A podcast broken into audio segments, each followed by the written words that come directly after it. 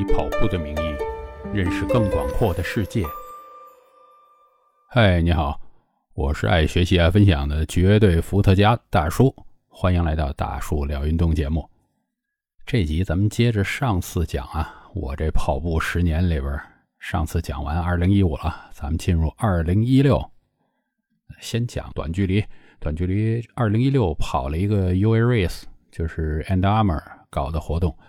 当时我这十公里应该是拿了自己的 这个十公里的 PB，四十二分四十秒。哎，跟那些跑得快的人来说就是太慢了啊！但是好像到现在都没破，因为本身我这个短距离的能力实在是太差太差，自己又没没下这个狠心把这个速度绝对速度提上去。不知道现在能不能更快一点？之后比较少跑。那这一年呢？跑了两场半马，一场在肇庆，广东肇庆离得近嘛，呃，也跑得比较差，一小时四十七分。另一场呢在南宁，因为太太家嘛，等于是回家探亲啊，这种跑了个一小时三十二分。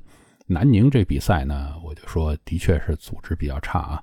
然后不从领悟开始，领悟那边领悟的时候，直接把这个完赛奖牌已经发了。这 这个，我觉得后来也遇到过这个情况，但是太什么了，太不正规了。这比赛越野赛啊，这年跑了一个 C 边的从化五十，还挺好，好像当时还是公司有活儿给我。本来我都订好了大巴啊什么的，轻轻松松，结果头一天参加活动，好嘛，夜里边连夜开车去的从化。那比的赛，比比完赛，在这个累累死累活的，还要开车回来，哎，没办法，这个，所以我就说，在这个跑步公司，那既然咱也占了便宜啊，因为有的时候就不是说我想参加比赛，公司哎，这一比赛那个你顺路去看一看，那顺路时候咱们就跑了嘛，就占了这便宜，那你也为这些东西付出一些代价，但是大家看着后边付出的代价还挺挺惨重的。这年参加了一个叫“涅槃之路”的五十公里，在珠海，那么就是我第一次所有比赛里边第一次退赛。但是有了这个第一次以后，就特别容易退赛，过了心里这一关了。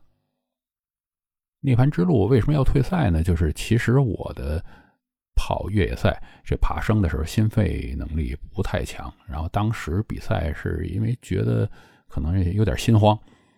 我一般在跑越野的时候，总体的速度来看啊，都会处于中游，有的时候甚至属于比较靠前的。呃，所以退赛的时候，那个组织的还一路跟我说：“退什么赛？你跑的挺好，这么好。”哎，当时也是因为在珠海，感觉离家远一点，万一出点什么事儿，这说过去不行，退。然后第一次决定退了以后，后来就啊，等于这个心理关过了。嗯，参加了一个龙洞五十，当时都是五十公里，这样先慢慢跑起嘛。这年的圣诞节前夜，参加了一个从化百公里。从化百公里呢，是其实这个路上的景色是蛮好的，因为过了一个山头，哇，一转出去，满眼的这个山里边全是白色的花，我也分不清是桃花还是梨花，但是真的是漂亮。这为什么退赛呢？这属于比赛没有经验啊！我是袜子，这跑到一半破了，但是我竟然没有一个这个后背的袜子来换。当时这个呃小的补给点那个大姐还在那说：“哎，我就是卖袜子的，哎，你看这双给你怎么样？”我一看，哎，算了吧。那他这个这袜子那个。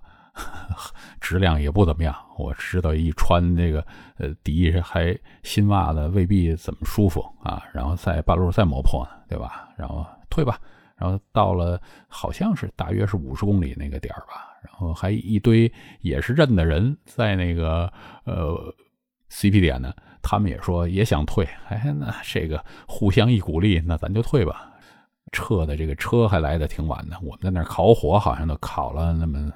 三个小时可能都有，这是这年参加的越野赛。在这一年呢，还有一次参加过一次这个超马，超级马拉松是什么呢？佛山西樵山的二十四小时。当时这个比赛，呃，香港那个 KK 也去了，，KK 可以算是香港超长距离的领军人物啦。然后他现在在香港那边还办了一些越野赛，好像叫什么黄金百里啊这样。当时这个比赛就是在西樵山的影视城里边绕圈所以呢就。从白天开始，那一上来就很晒。它这个影视城，因为都是后来搭的景嘛，里边就没有树啊，什么没遮阴的，所以这点就特别难受。白天就给你晒得要死。那我就也有了这个跑长距离的经验啊，包括上次不说了，咱们两百公里这白天差点没没晒中暑都有这经验，所以就慢慢悠悠来吧。但是呢，就是到夜里边，咱就可以跑得快点儿。然后第二天甚至这个结束的时候，因为还不是特别热嘛，最后剩呃时间一通知，还有多少时间要结束啊？哎，还有劲儿，夸夸夸，还能还能跑起来。但是这个比赛也让我见识了，就很多人报名这比赛，我也不知道他为什么要报。到了那儿，他所有的这个作息都不改，夜里边就躺着睡觉，一睡可能睡个七八个小时。那你参加什么比赛啊？这个。呃，因为跑的最少的可能也就七八十公里就结束了。那我在那儿，这个成绩也不怎么样啊，跑了一百五十四。当然，就是这个名次，每一圈我都能看到自己排名嘛，就是一路往上走。特别到了最后几圈，因为我还能跑嘛，最后名次还不算差啊。这个这个比赛是不是斯国松拿的第一啊？我忘了，斯科松要不是二二十四小时，他就跑的十二小时，反正他应该是有一冠军的。好，回来讲这个参与人最多这全马，这年呢跑了一个大鹏，大鹏马拉松呢其实是新年赛事里边算是比较有名的，嗯，费用报名费好像挺高，三百吧。但是大家始终要记住啊，就是这个报名费再高也高不过国外的，咱们国内的跑步比赛这个报名费实在是太低了，国内这些跑步公司基本上靠着这个政府。贴钱先保了底之后，你才能去赚钱。从来没打算在这个跑者身上赚。跑者这报名费一般连这个衣服什么这些，你路上的服务啊，这些补给啊什么你都买不回来的。所以大家感谢我们的这个呃赛事公司吧。当然也希望赛事公司啊自己这个能够知道我在讲你们的一些缺点的时候，那是希望你们变好。有的这个赛事总监的心里好像这个。承受力很差啊！我一提这个国外什么比赛比国内某一点好，那马上就急了。我天哪！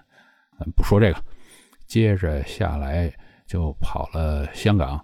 这我忘了这年为什么跑那么差，跑了个三五二下来啊！咱们过接着清远，嗯，清远纯是因为离得比较近，然后呢带上这个家里边一块儿，那多好是吧？就是等于一个周末的一个旅游过去。清远这比赛呢，是属于我说不好那个比赛啊，就是前半程这个还行，后边就完全是看工地。这种比赛在国内其实挺多的啊。清远像这比赛这种路线，我基本上不会考虑去第二次。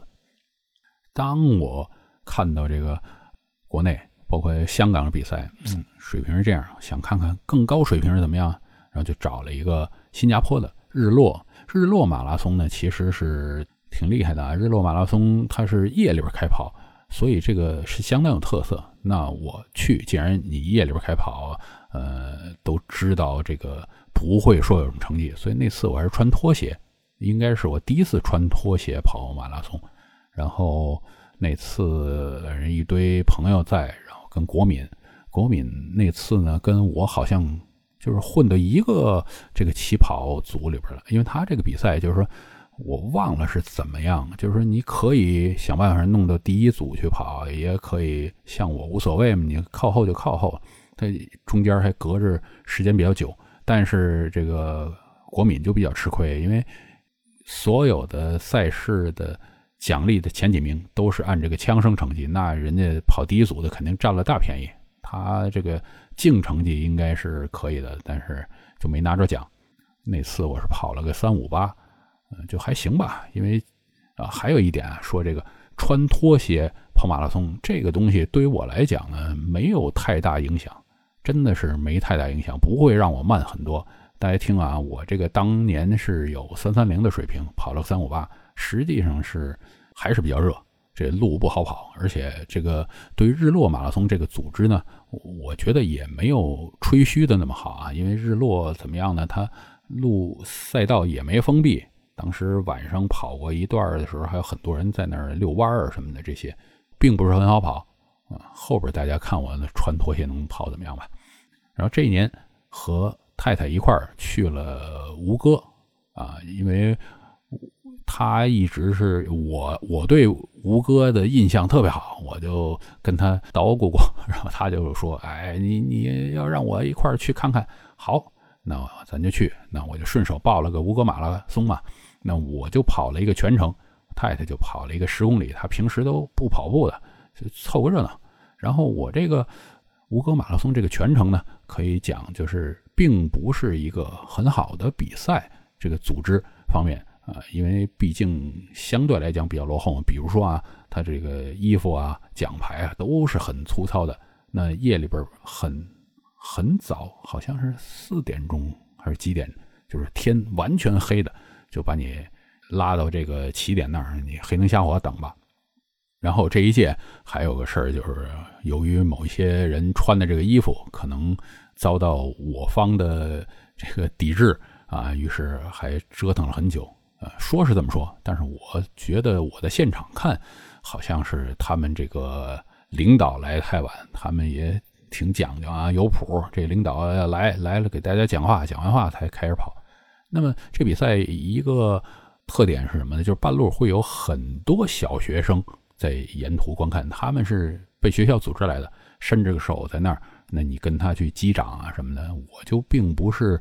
这个呃，后来就的确表现不太好了，因为跟他们击掌，我要靠着他们，然后伸着手跟拍巴掌，一路这几公里都是这样。我天哪，我的手都拍累了。后来就，哎呀，我溜到另一边，假装看不见。那个 也挺对不起这帮孩子。但是这个比赛呢，我的建议就是大家去跑那个十公里，其实就可以把最好都跑的，因为这个全马。全马先在这个城市大马路跑，然后跑到一个乡村的里边一个村子，村子里边掉头，然后回来，呃，最后最后就跑进了这个吴哥窟这个景点啊。大家如果在网上见到，就是那些榕树缠着佛头啊什么这这些，都都最漂亮的地儿都是在最后这一段。但是你跑十公里这一段就跑过了，所以如果不是对这个全马有什么纠结，可以直接跑。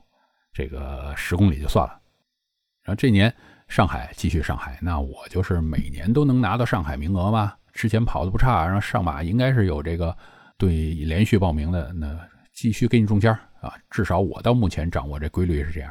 跑之前呢，我给自己定目标，说哎要提高一下上海跑道这么好跑。当年我是三二六的 PB 嘛，在之前也是上一年的上海跑来的，想嗯，今年我是突破三二零吧。然后呢？当时旁边还有人问我呢，说你打算跑多少？我说三二幺，三二幺，这个努力努力，因为不敢说太什么了，因为这个提高五分钟还还不是那么容易，对吧？大家跑跑个步的似的。结果那一年怎么样？跑了一个三幺六出来。这后来我一总结，为什么能跑好？哎，一路没看表，因为以前我一直看表，哎呀，在那儿这个心里又是给自己各种压力啊什么的。可能不看表更好，以后所以以后跑步我基本上就不看表了，呃，然后这个呃三幺六这一破呢，其实很多时候啊，这种突飞猛进的是有个什么事情，就是说你过了这个坎儿以后，就好像你打开了呃某个门，就以前你永远摸不到这个门，现在 OK 摸到了，直接以后这个三幺几就对自己来说就挺正常、挺普通了，就。之后我就没离开上海，怎么样？直接飞去纽约，这就是跑步公司给我的这个工作了。什么？去那边做，在这个纽约马的呃 Expo 里边做公司的一个展位。那么做这个展位呢，彻底改变了我的之前的想法，因为我之前的想法就是每年我就挑那么一一个好的比赛。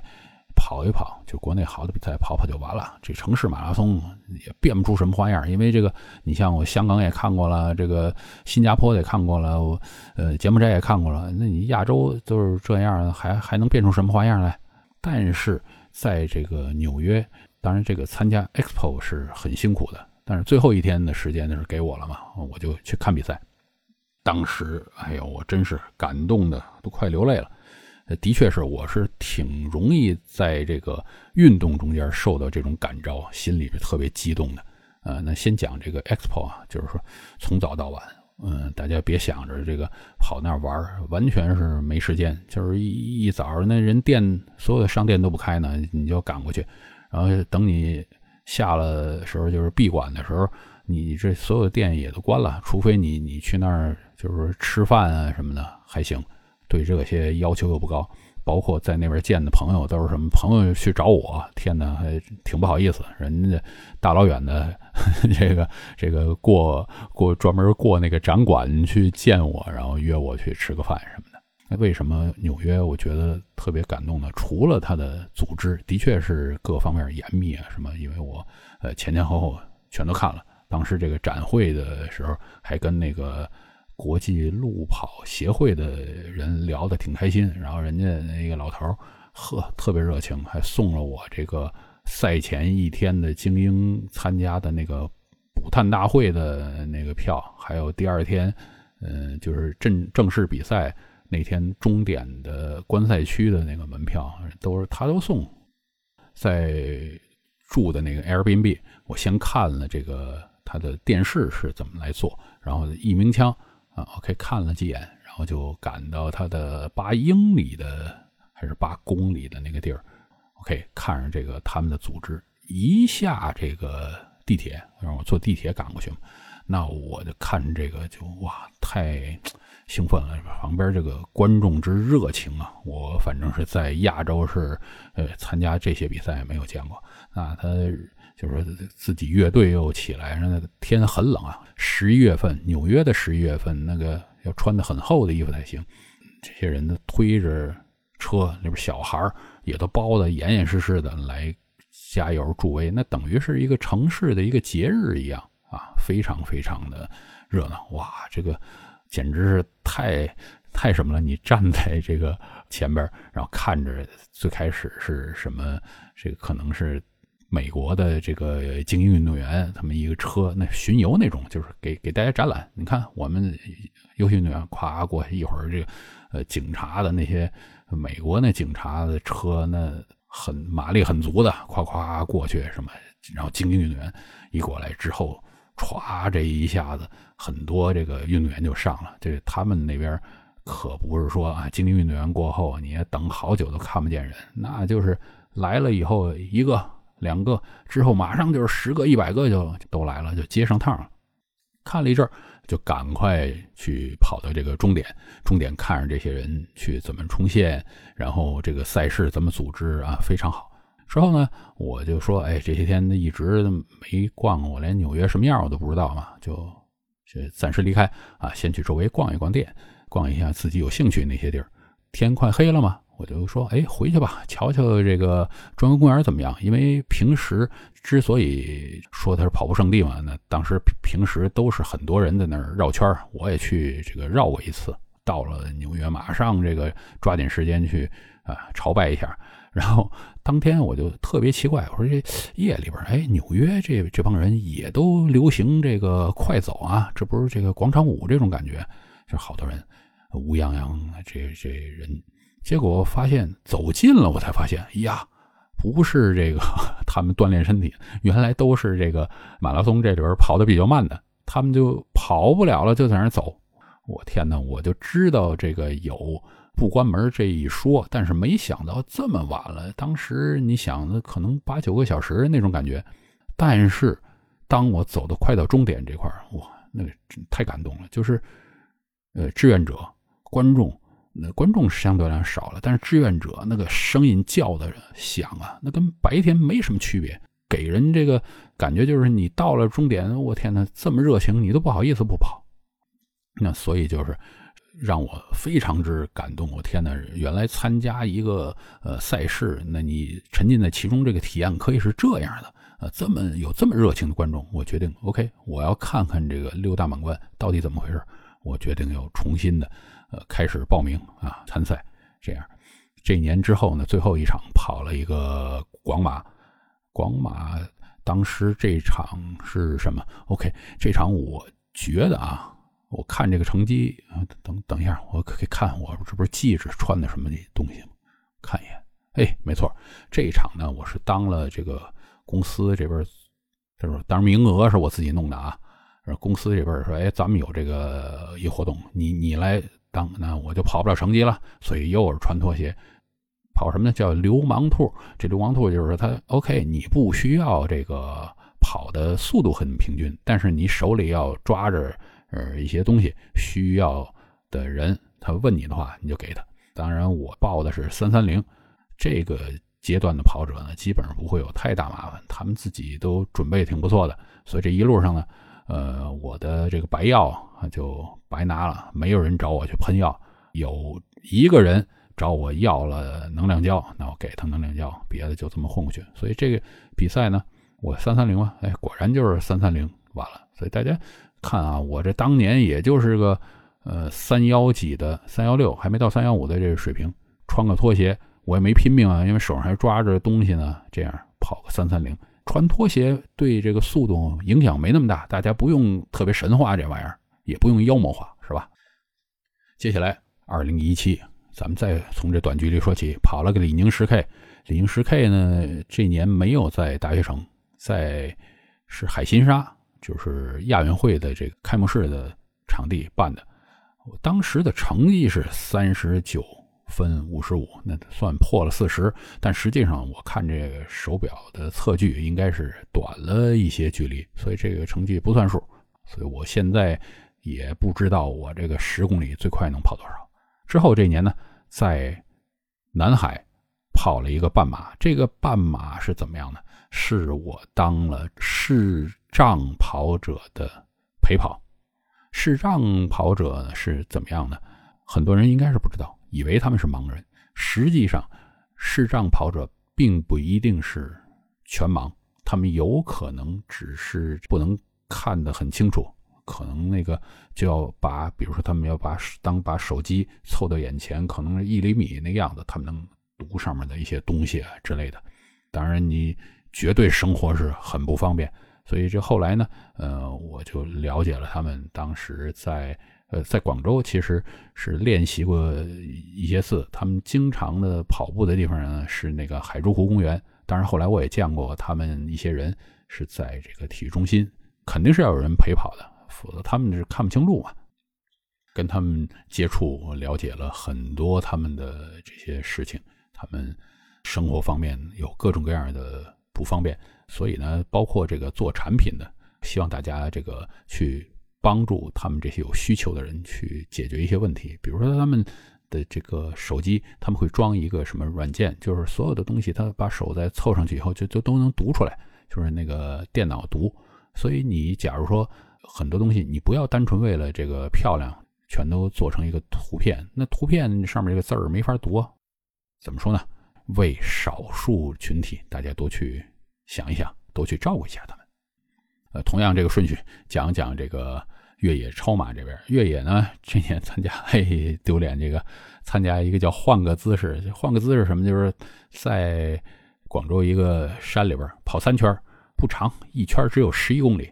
然后我这跑三圈呢，跑到第三圈竟然还能迷路，所以可见我的这个叫什么认路功夫简直是真的太渣。然后龙洞，龙洞这年呢有一个背靠背的这个比赛，我就报了背靠背。我这概念就是有多长报多长，好玩，纯是为好玩。这个是第一天跑二十二公里，第二天跑五十公里，第二天我也忘了是什么，反正就是心里不是很舒服，然后就跑了一半，同样是在比较靠前。然后我就说他也退了，不想跑了，实在是凑不起这个兴致来。自从有过退赛的经验以后，这有的时候就耍耍小性子啊，这个当然并不是一件好事儿。所以大家如果到现在啊还保持这个没有退赛的金身，别搞这第一次，稍微坚持一下就坚持一下。当然，这个一定还是以安全为主。这一年第一次跑了国内的岳山向海，是在张家口那边，而且呢，当年还是只有这个五人一车组，一共一百七十公里。这个比赛给我印象最深的是什么？比赛太周折了，我们从基本上都是同事啊，然后从广州飞过去，我天哪，这一路这个飞机之延误啊，在路上就耽误了很久，搞到北京，然后我跟那个朋友住店，住店的时候又幸好没住进去，他们有俩人比我们前面十米吧，他们进电梯，哎，也不等我们，行，你别等，咵进去以后，马上那电梯坏了。然后又叫人，我说：“要是我们这个一天都没睡，都快困疯的情况之下，你再让我在电梯里边困着，那我真的，这这这比赛我还参不参加都是问题，简直要把人弄死了，是吧？啊，那是比赛顺利完成，顺利完成之后呢，哎，我这边还接了活就是因为我们是人家一个赞助商给的名额，要求给人出个稿，所以呢，我还。”请了假没有？反正就是回家探亲，就刚好在直接回天津嘛。结果在在天津这一天就在那吭哧吭哧改他这稿，然后改一遍这还不满意。哎，这这这比赛就反正太太辛苦了。以后凡是类似的，我都会想这个有没有什么后续的？因为你跑完这个一百七十公里，这都挺累的，你肯定想睡啊，完全睡不了。这年后来也参加了一个要跑二十四小时。呃，在广州南沙那边的一个活动，这个是姚明的一个公司做的，要跑嘛，那取的那个谐音，嗯，是一个团队的，一样，就跟那个个人的二十四小时差不多，他就只是这个团队接力，呃，也挺好玩。我就是各种各样的比赛都参加，从中学习。或者说了解一些东西啊，这种比赛怎么组织？这种比赛怎么组织？那当你参加过之后，你就自然就可以说你有这个资格来评价嘛。要不然你都没参加过，你怎么知道什么比赛好啊？什么比赛可能会有什么样的缺点之类？这二十四小时，我们后来跑了一百三十五圈，我看看我这表格里看看，一圈是一点八公里啊。OK。这个一百三十五圈里边，我跑了二十五圈啊，属于这个呃第二、第三个主力吧，在这个队里边。回到这个马拉松来讲，这年呢跑了厦门。厦门我为什么想跑？而且全家去，因为一月二号生日，好跑一个，然后去厦门跑。之后就跑呃厦门，咱说这说这比赛啊，厦门这个比赛呢，其实挺好玩的。但是就是因为会有比较长的这个时间没有什么观众的路上，然后遮阳又并不是很好，所以是一个可以尝试跑成绩，可以尝试。为什么可以尝试呢？因为他要跑过这个大桥，跑过大桥的时候呢，就有海风嘛。他在海边跑，那有海风，你如果一边顺，一边就是肯定是顶风，所以出成绩呢也。不是特别方便，就是看大家吧。然后厦门那边我还跑的是不是叫晋明寺啊？是吧？哎，跑到那儿那个跟这个尼姑要吃这个米线啊，然后这个呃跟尼姑合影的这个镜头，当年还是这个各大媒体他们发的这个什么新闻照里边总有，哎，挺有意思。之后又跑了香港，为什么跑香港啊？因为第一年换成这个耐克赞助，我想看看，哎，耐克换成赞助商以后有没有什么新鲜意思？也差不多。但是那年呢，就在香港跑了一个 PB 出来三幺五了，所以再说一次啊，香港这个什么魔鬼赛道对我来讲是不存在的，它的这个上下坡我并不觉得有什么特殊。这一年应该是跑完香港之后啊，然后我去了一趟东京，也是这公司派的博览会的任务。那么又体验了一下呃另一场大满贯赛事的组织。呃一个首先是这个 expo 上面这个人就不一样了，因为在纽约那边我们摆点东西在桌上，然后这个人都很主动，哎，这东西能拿吗？拿拿。对吧？我们摆摊儿的目的就是宣传嘛，你拿走没问题。东京就完全另一个样子，从来没有人来问，就是 发现两边这个人，呃，差异还是蛮大。那比赛当天呢，看首先他的这个赛事总监就坐摩托车，就全程从头就开始在盯着这个第一集团，就等于我是自己嘛，去学了很多东西。呃，他整个赛事，呃，沿途是如何的。保证路面的清洁呀，呃，这收尾是怎么收的？就是那关门怎么关？然后怎么样一阶段一阶段的清理路面的垃圾啊？包括他们哪些是双语或者多语言的志愿者？呃，需要站在哪儿去服务啊？当然，它也有不好的地方啊，就是它的终点你是根本就看不到的，除了这个电视转播，你没法看，因为它终点隔着几百米，它就已经拦住了。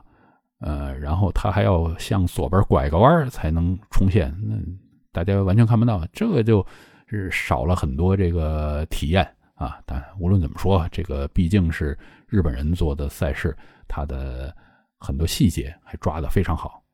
当年在这个博览会还遇到了一个中国的留学生嘛，在那边做志愿者，那跟他聊了很多啊，也学了非常多的东西啊，相当不错的体验。之后，呃，这年我回来以后跑了武汉，武汉马拉松呢，第一年的口碑非常好，所以第二年我想办法弄了个名额，然后去，哦，这个真的是体验很棒，就是全方位的，你想到的该有的服务都有。而且那年是下雨嘛，到了终点，他还马上就一个棚子，呃，你可以进棚子里边，还有吹风机啊什么这些，做的非常非常好。然后当时我就在想，那是不是说这个武汉的参赛体验已经超过了上海？那它是中国最好的这个马拉松比赛呢？后来想一想，也不能完全这么说。为什么呢？就是武汉是得到了政府极大极大支持。我单说一点啊。他从头到尾，每隔个三五十米就一个保安或者一个警察在那儿。那么这个支持程度，没有政府是不可能做到的。你要说让上海马拉松这么弄，多高成本啊，赔死他是吧？那所以呢，就呃，如果是为了自己参赛体验去，没问题。这对普通的参赛者是绝对是的。但是我经常的会站在这个组织者角度去想一些问题嘛。嗯，这年又跑了一个北京，反正北京的比赛啊我忘了说了。北京的比赛呢，其实在我开始报北京的时候，还有尿红墙的这种练习呢。后来呢，肯定是禁止了。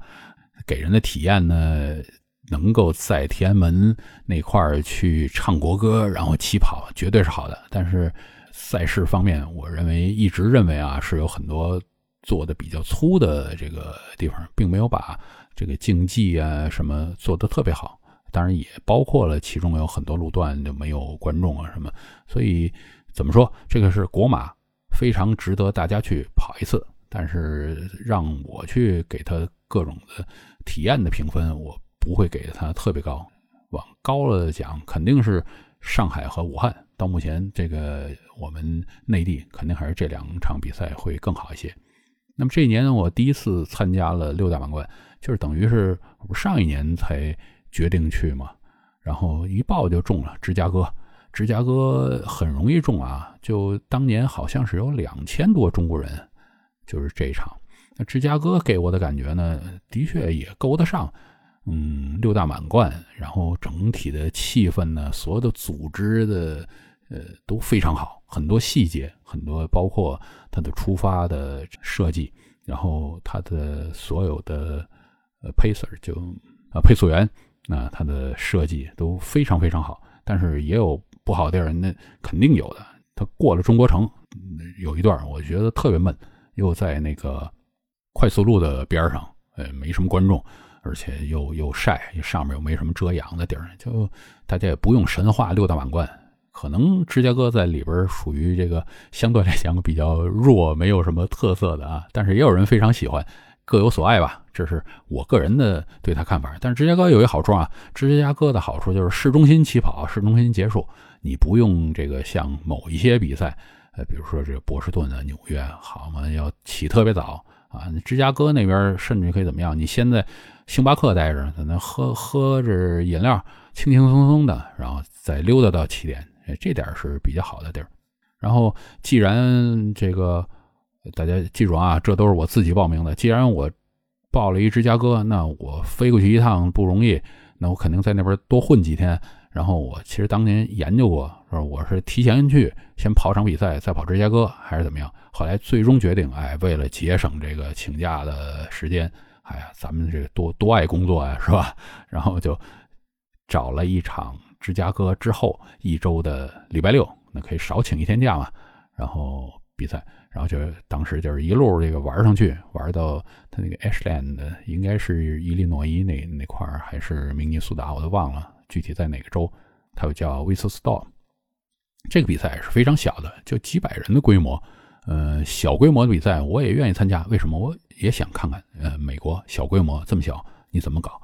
他的比赛其实就是感觉就是当地人的一个狂欢。他那个小镇简直是平时估计都没人，当时比赛完了以后，那天晚上的活动，我天呐，我估计他小镇爱玩的人都出来了，然后有乐队，有满场的这个啤酒随便喝这种。比赛组织并不是那么强啊！去了那儿以后，我发现他这个赛事总监都没跑过步，所以他有一很多这个不对的地方。比如说，包括他每个补给站都先给你水，最后给你根能量胶。我说这顺序都反的。最后跟他说的时候，他说：“哎呀，我没比赛，你们多提意见。”这样，但是整体的这个气氛是非常好，因为他们这些比赛就是很多当地人。我一早去拉去一个那个起点嘛，起点那儿有一个酒吧，那肯定平时不开，他就专门为了这个比赛开啊，一大早。然后那些很多人都跟那个老板打招呼，那就都是可能附近的邻居啊，什么都是这样。然后又有一些也是，哎，你去年来啊，什么就是呃，虽然说不是邻居，但是大家都知道啊，镇上的人。回来以后，这年又去上海跑了一次。我瞧一眼啊，这上海还不是最后一次，OK，还可以。反正上海我是希望我连续每年都跑，但这一年之后，这广州我就被迫的弃赛。为什么？哎呀，公司开始派活了。所以你看啊，就是在这种跑步公司，他给了我很多好的机会。嗯，你比如说有一些比赛，我前面说了越野赛，明显就是让我去看的。然后人家问，哎，有这个项目你跑跑，那跑一次，呃。让我有了机会去参加什么纽约啊，这个东京的展会，那让我见识世界上最好的这个马拉松比赛。当然呢，也带来了另一些啊，比如说这个这你有这任务，那你要干这活就就是在这今天，那你就比不成了。有好有坏啊，只能这么说。这一集咱又太长了，这个咱停吧。然后已经讲完二零一七了，接着下来就讲二零一八。以后参加的比赛了啊，这集就到这儿。大家如果有什么想探讨的，欢迎留言。然后如果觉得不错的，多点赞啊、分享啊，这样好吧？那下次咱们继续大叔聊运动。